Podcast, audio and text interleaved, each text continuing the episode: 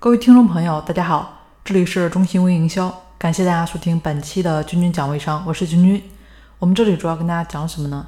跟大家谈一下怎么来引流，怎么来成交，怎么来管理团队啊。总之呢，就是帮助大家怎么样更好的经营好微商事业。那更多系统、专业、正式课程的学习，大家可以添加我的微信三零四九三九六七。那么今天呢，跟大家谈一下我们很多的微商朋友为什么做了好几个月的微商还是不赚钱呢？那首先我们不得不考虑的就是自己了，自己到底有什么哪块没有考虑到呢？那是不是很多听众朋友自己在做微商之前有没有想清楚自己能卖什么？还是说看到别人卖什么火，觉得自己也可以啊？那自己用完之后呢，就做了代理？或者有的人啊，自己就没用啊，直接就做了代理。我想这类啊，应该也不在少数了。那代理之后才发现，原来自己朋友圈里的人并不买单啊，甚至连自己的这个亲戚朋友也都不认可。那其次呢，我们还要考虑一下这个市场因为我发现很多卖不出去产品的，都是一些卖护肤品以及这个内衣系列的这么一些微商小白们。那为什么这些产品现在市场饱和的这么厉害？那这些啊微商新人朋友为什么还要去盲目的囤货压货呢？一方面当然是自己盲目跟风了啊，那另一方面呢，我就只能说是懒了啊，对这个市场都没有考虑，觉得自己认可的东西别人也会认可。那很多微商朋友在卖什么产品之前，自己呢对这个产品都缺乏了解啊，有的时候可以完全说就是。赶鸭子上架进了一些货就开始刷朋友圈。那客户咨询的时候，有的真的就是一问三不知，专业度不够啊。再加上很多兼职，这个学习心呢也不是很强，没有这个学习意识。那在沟通这块儿，其实很容易陷入被动啊。那大家想一下，出不了单是不是也是自然的？那很大一部分原因呢，就是我们很多微商朋友。完全搞不清楚，哎，自己的客户是谁，客户在哪里？那完全是什么？就听上家那个模式啊，去导航，对吧？然后听人家的啊，然后加一大堆的这个微信群，然后呢，去群里面啊扮演小白，加微商，或者说加附近的人，那最后呢，加了一大堆不心甘的，朋友圈都是微商，对吧？那大家想一下，自己的广告刷给谁看啊？还想着去转化他们吗？啊，可以，但是那个转化率呢，对不对？那我们做微商卖商品，我们肯定是要找到顾客，才能卖出去吧？啊，那我们的顾客在哪里？必须要搞清楚。如果说方向不对，找的都是这么一群对自己商品啊根本就不感兴趣的人，这块儿，那这真的是啊白浪费时间了。所以呢，也就出现了。那么多做微商的朋友，感觉微商难做，卖不出去产品啊。其实这块呢也是一方面的原因啊，人都找错了，对吧？卖给谁去？还比如说啊，你去看病，对吧？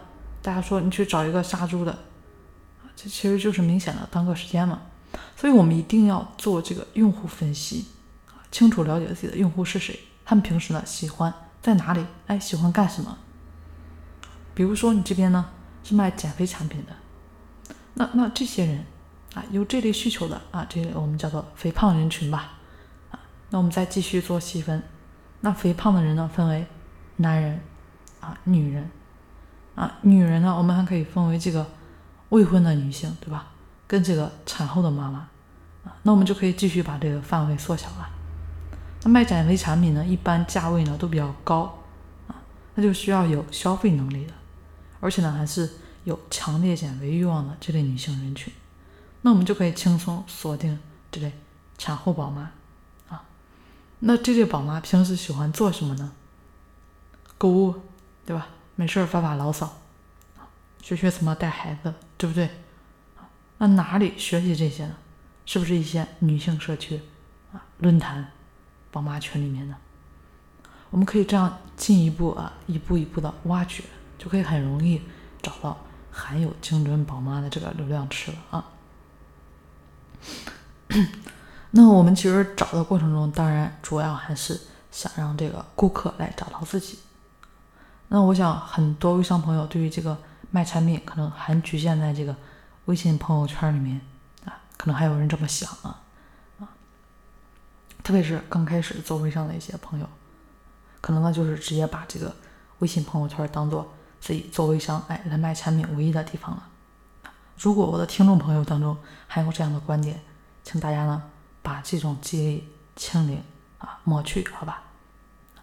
那朋友圈刷屏行不行啊？有的就说可以啊，但是那是很早了啊，现在现在现在没没效了啊。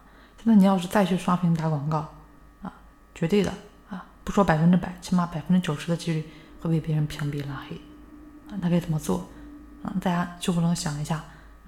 真的就是反过来让顾客找上自己吗？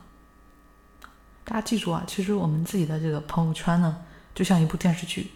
那朋友圈广告，我们就把它当做电视节目里面插播的广告。如果说自己一直都在播广告，肯定没有人看啊。如果说自己的这个电视剧剧情，对不对啊，很吸引人啊，收视率就很高，对吧？其实偶尔植入广告，这个效果是不是才更好呢？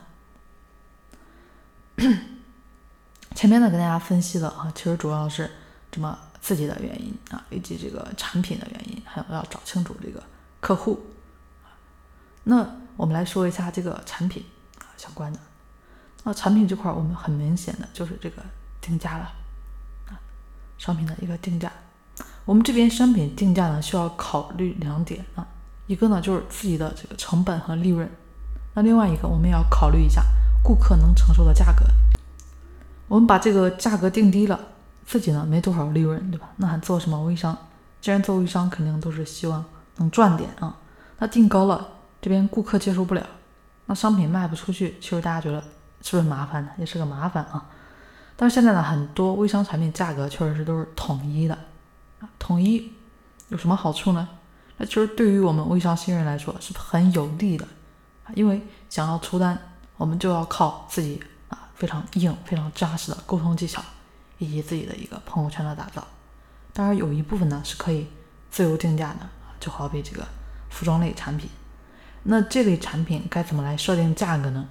啊，我这边呢个人建议啊，这个价格最好是能比线上的啊这样一些淘宝啊、京东啊、啊蘑菇街啊这么一些大型的电商比他们价格低一点。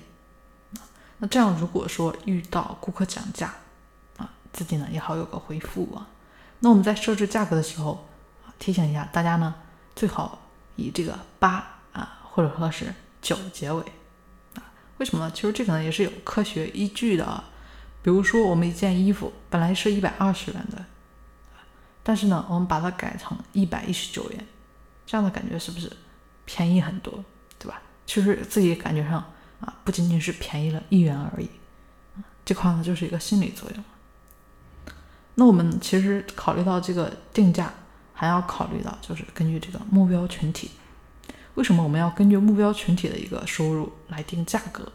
这一点是很重要的。就好比同样一件衣服，我们呢放在这个地摊上卖，跟专柜卖，肯定目标群体不一样，对吧？价格肯定有差别的。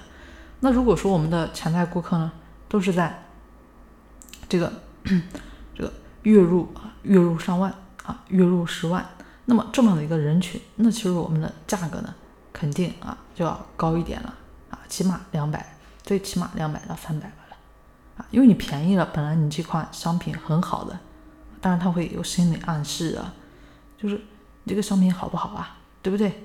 如果说啊你这块过高了，你会觉得啊太高了，那还不如去别的什么平台买。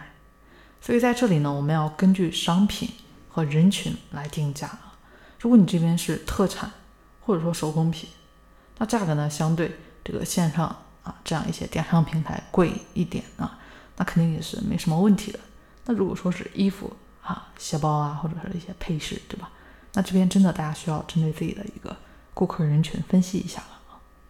好了，那么今天呢跟大家就分享到这里了，欢迎大家收听本期的君君讲微商。